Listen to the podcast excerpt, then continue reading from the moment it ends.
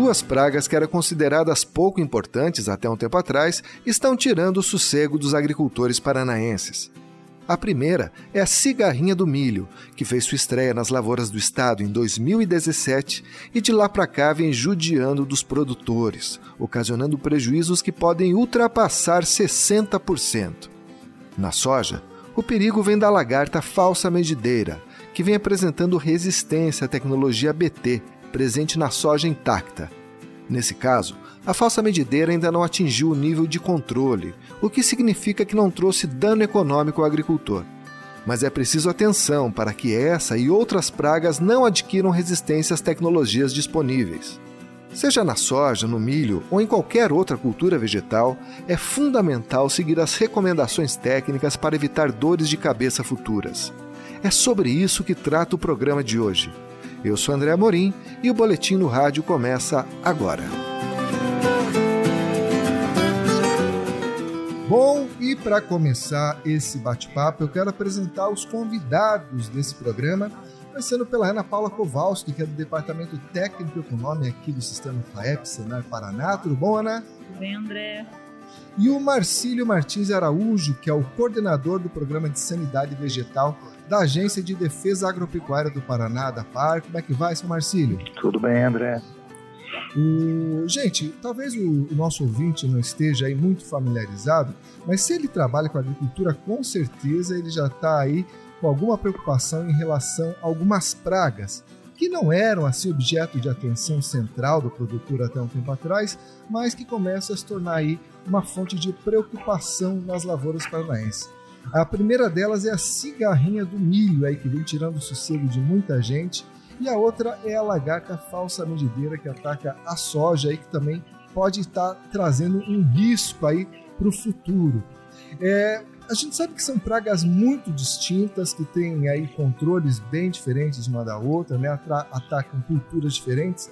Então eu queria começar falando da cigarrinha do milho, que é um problema mais premente assim, e me parece que está sendo realmente mais grave aí nas lavouras do estado. Queria perguntar para o Marcílio, Marcílio, quando a gente fala da cigarrinha do milho, né? O que, que aconteceu para que ela surgisse com tanta força aí e pegasse o nosso agricultor aí, vamos dizer assim, de surpresa aí nas últimas safras? André, acreditamos que seja algum desequilíbrios que vem acontecendo com a cultura do milho, porque a cigarrinha Dalvus mairis, que é a espécie que causa, transmite o enfesamento, ela está presente no Brasil há muito tempo. Ela tem relatos aí desde 1938, então tem muito tempo presente.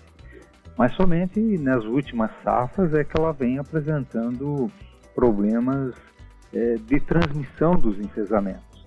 E o enfesamento vem causando perdas de qualidade, de quantidade, é, reduzindo produtividade. A gente andou andando algumas lavouras no, no, no oeste paranaense verificando perdas bem expressivas, com uma série de variáveis, desde cultivares, desde sistemas de plantio, desde tratamentos empregados, então perdas bem expressivas em algumas lavouras que estão bem atacadas pelo enfesamento decorrente da, da transmissão pela cigarrinha da Albus Humaides. Só para a gente ter ideia, doutor Marcinho, quando a gente fala de perdas severas, são perdas de que ordem? Assim, 50%? pode chegar a, mais do que isso? É, realmente é uma, é uma causa perdas tão severas assim?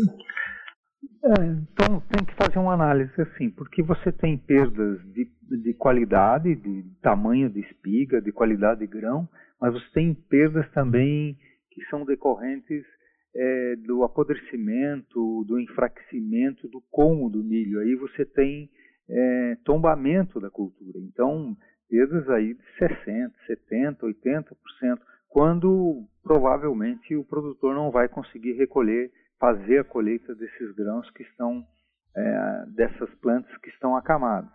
E ainda preocupa mais, né? Porque esses grãos, uma vez na lavoura, permanecendo, eles vão germinar e vão ser, começam a fonte, vamos dizer assim.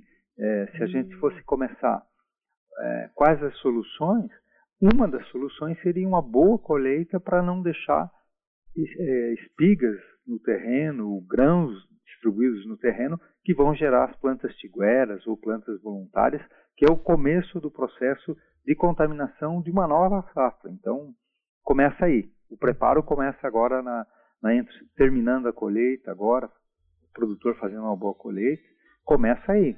Não deixar espigas, não deixar grãos é, nos solos, no, nas estradas.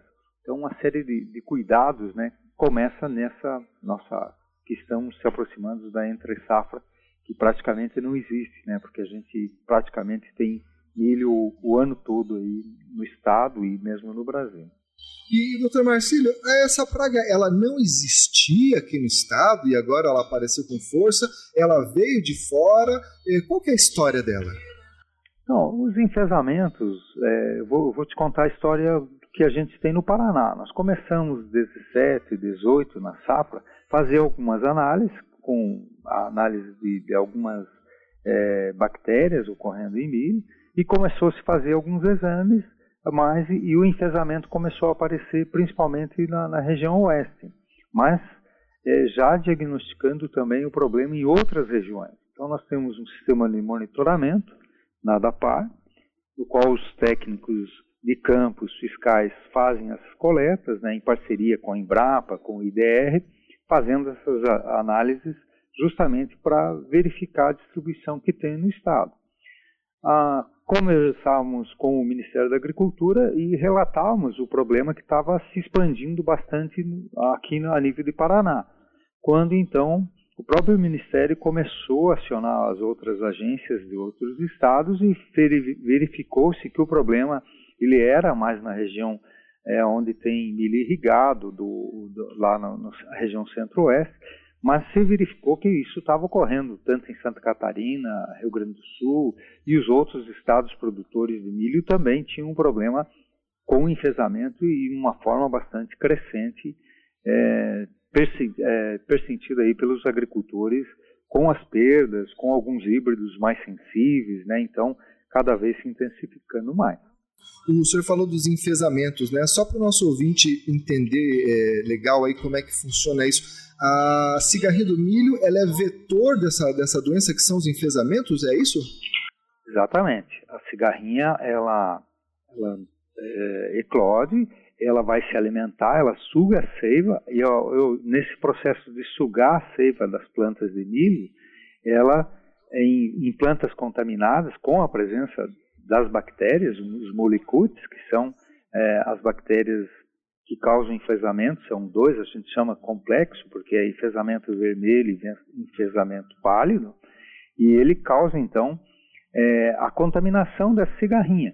Ao ela sugar outras plantas sadias, ela vai transmitindo então os enfesamentos para essas outras plantas. E dessa forma, é, de lavouras contaminadas, ela passa para lavouras novas, principalmente plantas novas, e ao sugar a seiva, ela vai transmitindo esses molicutes para essas plantas sadias. Então, vamos dizer assim, de uma planta, de uma lavoura contaminada, você plantar ao lado uma lavoura nova, consequentemente vai haver migração dessas cigarrinhas por uma planta nova. E nessa, trans, nessa migração ela vai levar os molicutes. E, e ela, é, é, muito rápido o processo de, de, de tanto de, de absorção é, e contaminação dela, e quando ela sugando uma, duas horas uma nova planta, ela já tem capacidade de transmitir essas bactérias para uma, uma nova planta. Então, vamos dizer assim, e não tem um produto que combata a bactéria. Nós temos produtos hoje, inseticidas, que controlam, manejam-se as cigarrinhas, se controla o vetor, não a doença em si. Ou seja, depois que o milho foi infectado, aí não tem mais o que ser feito. Exatamente. E, e, não se percebe logo em seguida. Então, vai levar um tempo e tal, principalmente lá no período reprodutivo, quando na formação de espigas, no enchimento de grãos, você vai começar a observar os sintomas: amarelecimento, encurtamentos entre nós, é, dupla espiga, tombamento e todas as outras problemas que a gente vai notar. Mas isso é uma coisa que já aconteceu anteriormente, né? Então é, é o vetor que causa esse, todo esse problema decorrente na cultura do milho. Ah, perfeito. E, Ana, aqui na FAEP, quando que a cigarrinha entrou, assim, no radar da instituição, mostrando que era um problema grave que precisava ser combatido? Os primeiros relatos chegaram aqui para a FAEP em 2019. Né? O, veio de Marechal Cândido Rondon, extremo oeste do estado, e até então, 2017, 2018, como o Marcílio citou, havia registro, né, era encontrado, mas não era uma preocupação com prejuízo econômico. Em 2019 isso mudou. Então, inclusive a Embrapa esteve aqui, os pesquisadores da Embrapa tiveram no estado para acompanhar esse processo. É, por isso a gente começou uma, firmou uma cooperação com a Embrapa Mini Sorgo, que produziu para nós uma cartilha que foi lançada no ano seguinte.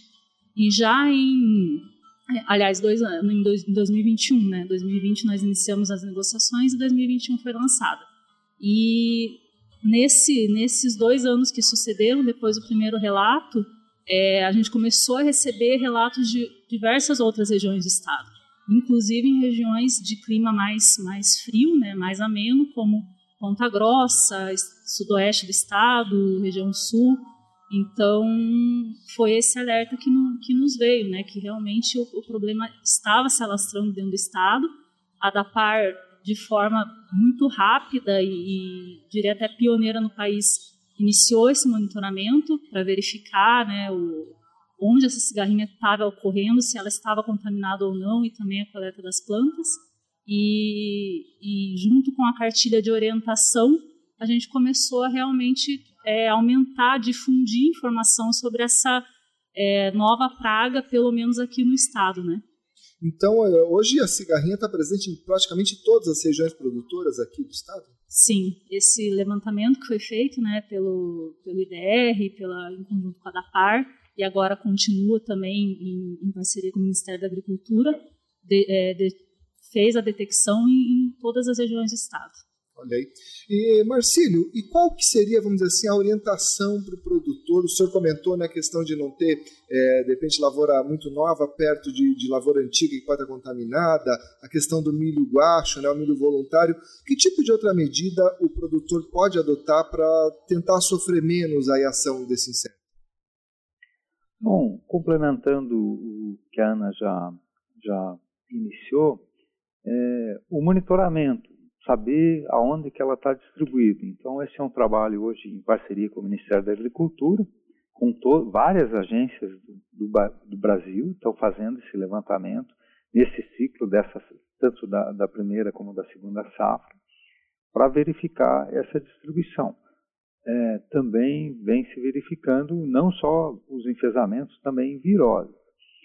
É, como cuidados, André, é, porque é, a gente até conversava com os pesquisadores da Embrapa de, de Sete Lagoas, é, milho e sorgo, e não existe uma bala de prata, não existe um produto, não existe um híbrido, não existe uma medida única que possa é, trazer a solução para esse problema. É uma, um conjunto de ações que devem ser tomadas é, na sequência. Então, eu falava, nós estamos chegando aqui ao fim da, de uma safra, é, começa pela boa colheita. Então, não, por quê? Para que você não deixe grãos de milho ao solo. Então, a eliminação de plantas tiguera, e a, a Ana muito bem falou da, da campanha na, na, região oeste, principalmente na região de Toledo e Marechal Cândido Rondon, aonde eles têm uma campanha regional bem organizada, para a eliminação de plantas tigueras, porque o problema começa aí. A, a cigarrinha ela consegue até sobreviver em outras plantas, mas ela consegue só se reproduzir e se contaminar, segundo a pesquisa, em plantas de milho. Então, as plantas tiguera é o início de disseminação para a nova safra que vai ser plantada. Então, regulagem de colheitadeira, é, preparo das, dos caminhões e, e da, das formas de transporte para evitar o, a disseminação de grãos, isso tudo começa, é um preparo para a nova, nova safra. E daí todo o planejamento de, de escolha de cultivares, e os híbridos hoje nós não temos totalmente resistente, mas tem os tolerantes e os produtores já estão sendo informados, tanto pelo Ministério da Agricultura, que tomou uma medida de obrigação de informa dessa informação no, no, nos materiais que estão sendo registrados e também daí tratamento de semente, todo o planejamento que deve ser feito com assistência técnica para é, se preparar para a nova safra, como vai ocorrer. Uhum. E, medidas, por exemplo, como a aplicação de inseticidas, é, pode ser eficiente no caso desse ou também tem uma dificuldade da própria dinâmica do inseto, que é ficar ali dentro do cartucho, alguma coisa assim? Não, esses são fatores, é, vamos dizer assim, de, que complicam um pouco mais o processo. Nós temos observado um crescimento bastante alto do uso de inseticidas. É, andamos em lavouras onde houve seis, sete aplicações de inseticidas e o problema, conforme o híbrido persiste, quer dizer, o, o, só o tratamento químico não foi suficiente. Nós começamos a correr o risco também de pressionar muito o inseto e outros insetos com o uso excessivo de, de inseticidas, quer dizer, você começa a gerar pressão até de novas resistências, né, que a gente pode ter, mas é, uma das medidas é essa.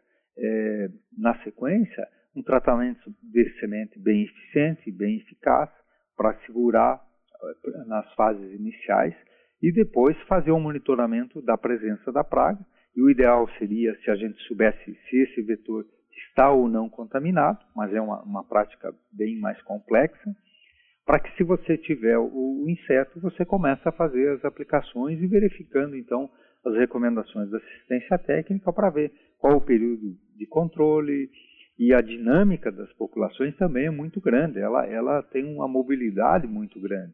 Então, isso também dificulta o controle por ponto, é, somente por inseticidas. Então, uma série de práticas que devem ser tomadas conjuntamente. Não existe uma solução única, precisa se tomar conjuntamente. O ano passado, André, só para relatar, o ano passado teve geada, parece que o problema foi menor, mas na verdade é, quando se começou a ter os problemas, você, na, na, na segunda safra, você teve ocorrência de geadas. É, esse ano, como um ano mais seco e tal, você tem maior ocorrência e a gente tem observado nas lavouras ocorrência de um ataque bem intenso dos enfesamentos aí.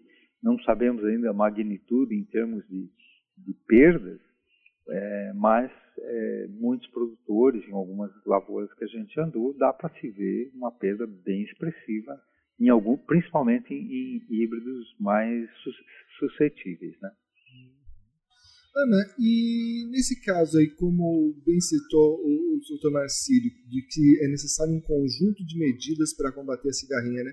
Você acredita que o MIP, o Manejo Integrado de Pragas, pode entrar aí nesse ferramental aí para combater essa praga? na verdade, é o pilar, né, André? Todo, todo esse conjunto de medidas que Marcelo citou, é, desde preventivos até curativos, né? Você primeiro faz tratamento de semente, controla a tiguera, é, e antes da tiguera mesmo, né, antes do, do, milho voluntário, você tem uma colheita eficiente para evitar que tenha é, emergência de planta, planta voluntária. É, tudo isso é um, é um conjunto de medidas que, que é o que preconiza o manejo integrado de pragas. Então, você lança a mão de várias estratégias para tentar controlar o teu problema. Então, isso que a gente bateu muito na tecla em todas as, as orientações que a gente deu a respeito da cigarrinha, desde que esse problema chegou até nós, e colocamos isso muito evidente na cartilha, que tem lá um conjunto de, de medidas, esse mesmo conjunto que o Marcelo citou, estão lá detalhadas e explicadas do, a importância do porquê elas devem ser feitas, justamente para conscientizar disso, de que não adianta, e não adianta um produtor isolado também fazer uso de todas as estratégias disponíveis para controle da praga. Se o vizinho dele é, não fizer, a, a, cigarrinha ela voa, ela, ela tem hábito migratório, então ela vai, vai afetar a lavoura da mesma forma, e se tiver uma pressão alta do inseto, mesmo com plantio de um híbrido tolerante, não vai ser o suficiente para que não se tenha prejuízo. Então, realmente é esse planejamento que é o essencial, e ele começa agora.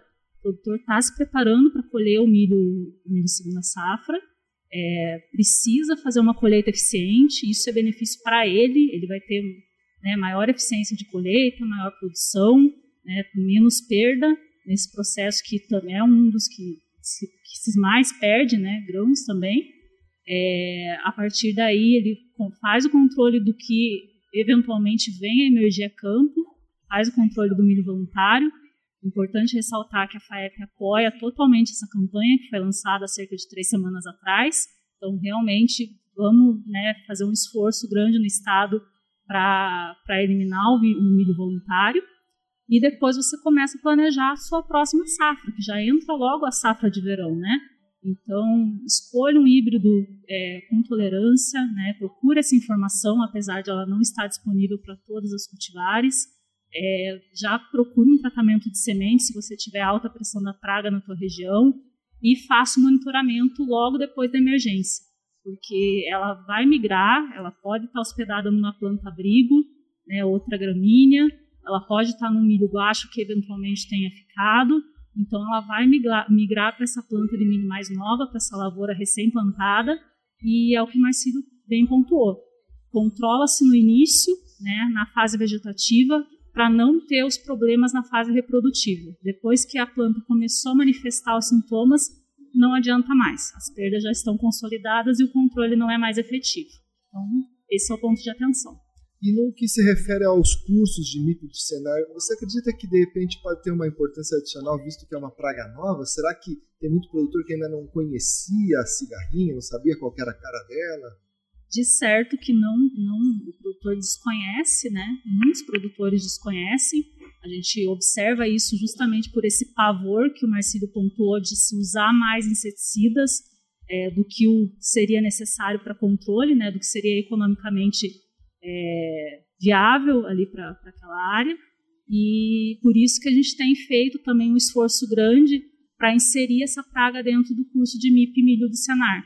Nós tínhamos apenas o, o manejo integrado de pragas na cultura da soja, estendemos isso para o milho, então lançamos o manejo integrado na cultura do milho, já tem dois, praticamente dois anos esse, esse formato, e fizemos uma capacitação dos instrutores específica em relação à cigarrinha. Né? E agora vamos, possivelmente, vamos renovar também, porque sempre tem algum dado novo, alguma, alguma situação nova para ser orientada. Então a gente está tendo esse cuidado justamente para que o instrutor seja também um porta-voz de que existem estratégias de controle, não é fácil, né? não é fácil você adotar vários, é, várias formas de controles quando a maioria está acostumada só fazer o manejo químico, né? E, e, não há nível de controle. Então, se você encontra uma cigarrinha a campo, você não tem como fazer uma análise se ela está contaminada ou não, você já tem que entrar com, com inseticida. Então, isso é muito importante, né? Saber o tempo correto, é, como utilizar esse inseticida e como utilizar os, os outros manejos necessários. E só lembrando aí o nosso ouvinte aí que de repente está com esse problema aí na sua lavoura, o Senar oferece o curso do MIP Milho gratuitamente. Né? Você busca o sindicato rural do seu município para pegar mais informações, saber quando que vai ter uma turma. E você também pode baixar a cartilha da cigarrinha do milho no nosso site, que é o www.sistemafipe.org.br. E lá você vai pegar várias dicas, aí, várias orientações sobre como tentar controlar e pelo menos sofrer menos na mão dessa praga. Né? E mudando um pouco de assunto, gente, mas continuando aí no tema é, pragas, outra situação aí que mereceu atenção foi a lagarta falsa medideira da soja, que parece que está desenvolvendo uma resistência à soja intacta, à soja com a tecnologia BT. Né? É, lembrando que é, tem duas falsas medideiras que são bem parecidas, né, Ana? A primeira é a. Ó, vou falar, vocês, por favor, não, não liguem a minha pronúncia a Schizoderixis includens e a Hashiplusia nu. Essa segunda, a Hashiplusia, foi a que apresentou resistência a essa toxina presente na soja transgênica, né? Ana, como é que surgiu aqui na, na FAE? Como é que chegou essa notícia para nós aqui? Os produtores eh, começaram a notar essa resistência em campo? É, nós temos a comissão é, de cereais aqui da FAEP, composta por produtores de todo o estado, né? E em uma das reuniões eles citaram um, um aumento do, do, do índice de, de encontrar essa praga campo, né?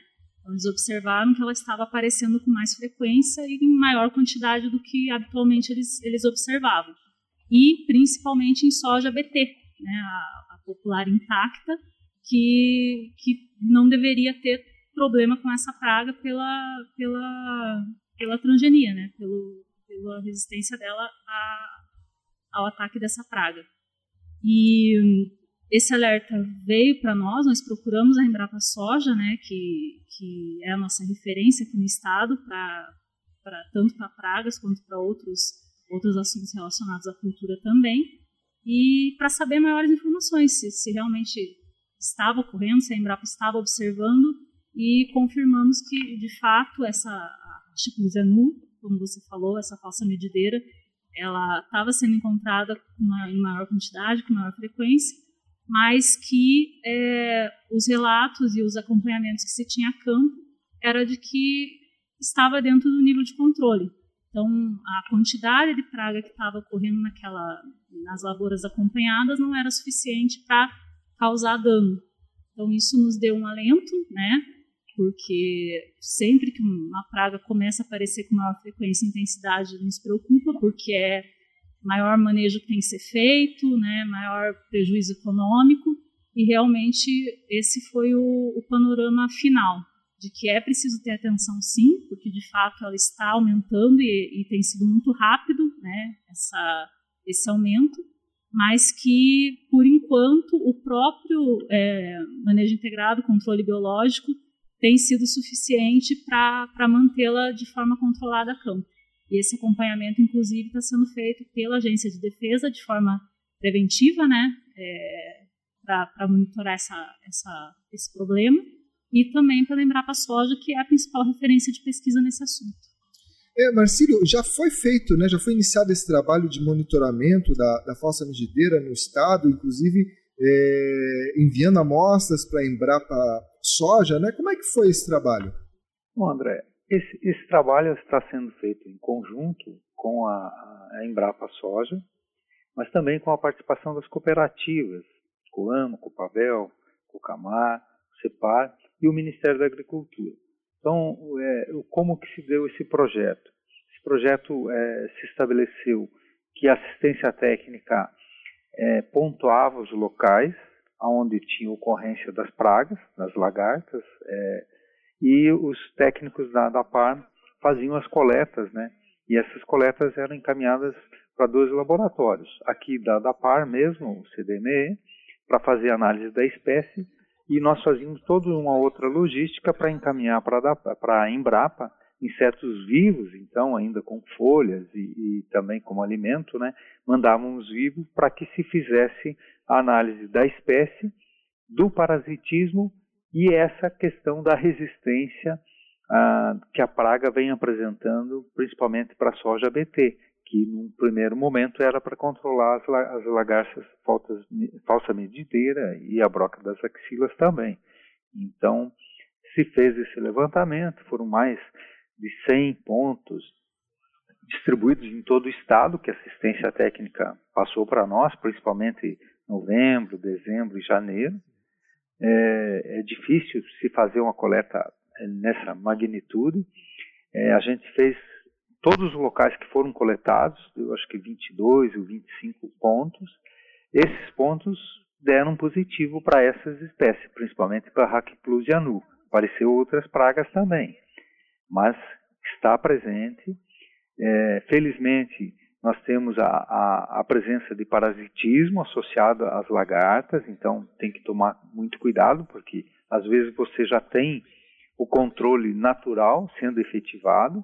Como a Ana falou, essas pragas têm nível de controle, então o produtor tem como ficar a, monitorando e verificando, e muitas vezes não vai ser necessário intervir com a aplicação de inseticidas, porque vai ocorrer um, um controle natural mas tem que ficar monitorando e se houver necessidade na avaliação da assistência tem que se fazer o controle, mas é uma praga que ainda não preocupa.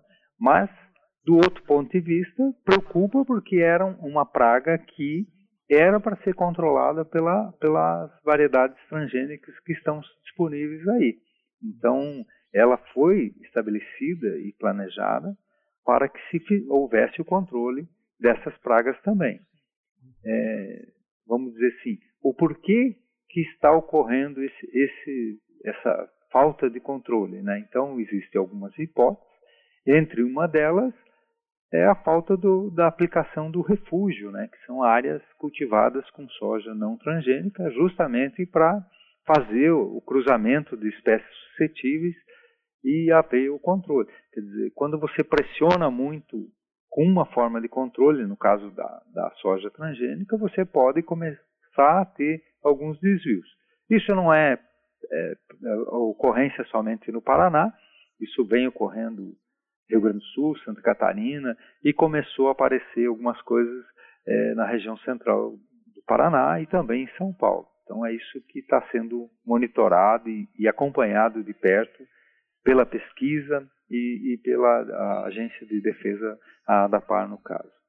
Eu vou fazer uma pergunta de leigo aqui, mas toda tecnologia como essa da, da soja BT, ela está condenada a ficar obsoleta uma hora e vamos dizer assim, a falta de refúgio, a falta de medidas aí adequadas acelerou esse processo ou não? Se o produtor tivesse feito de repente a lição de casa corretamente, se tivesse feito o refúgio da forma adequada, todo mundo junto, essa tecnologia seria perene?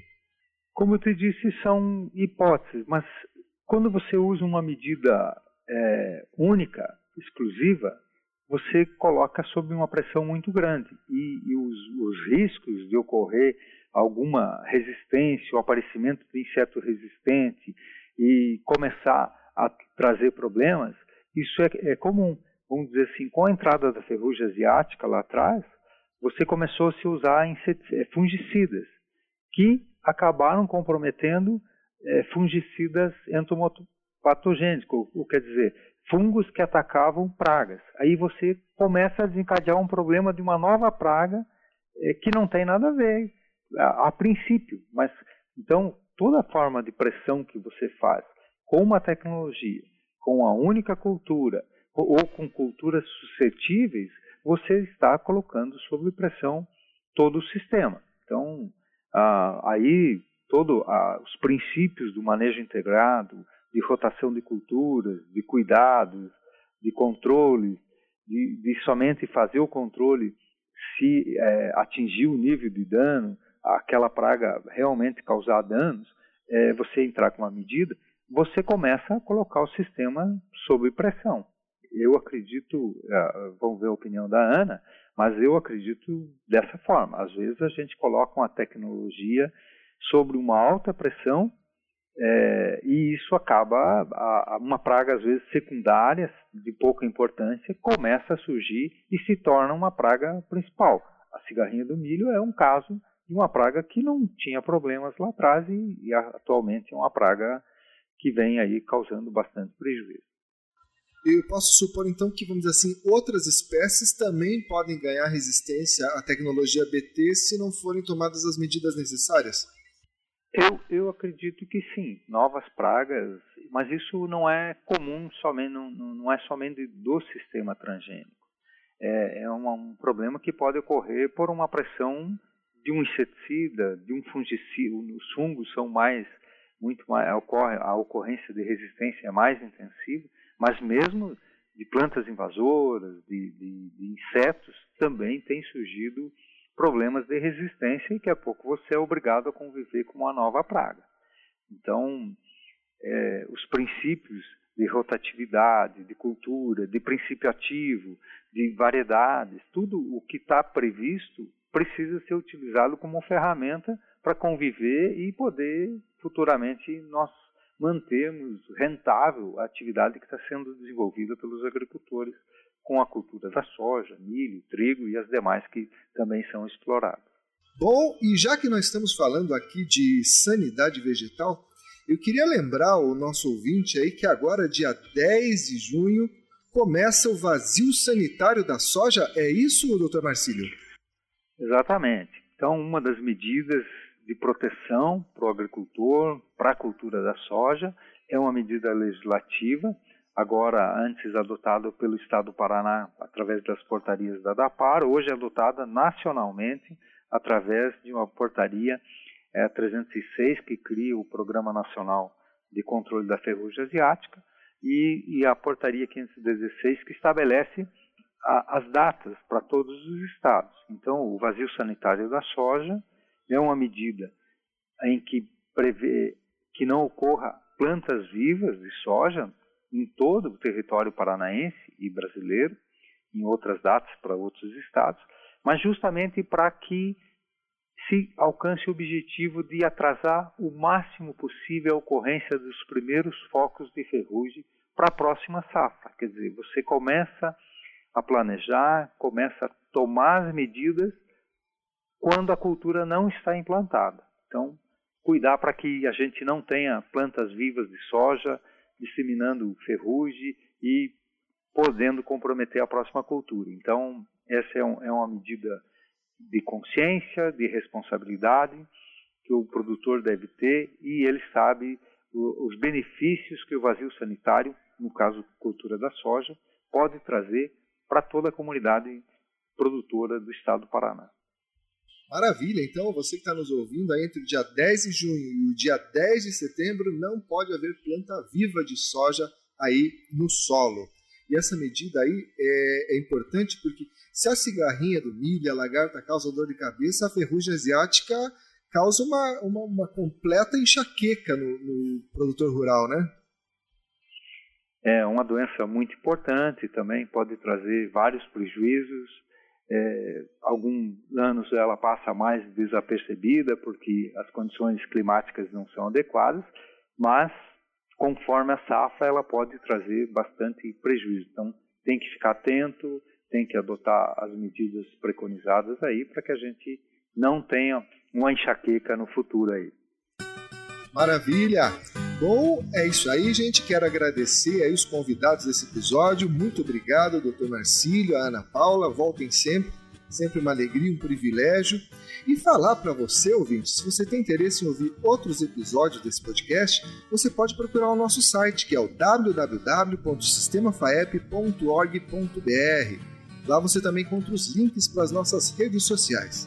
Você pode escutar esse podcast no YouTube, no Spotify ou até no nosso aplicativo para celular, que é o Sistema FAEP. Então baixe lá gratuitamente, receba no celular cotações, previsão do tempo e muita informação sobre o agronegócio paranaense. É isso, ficamos por aqui e até a próxima!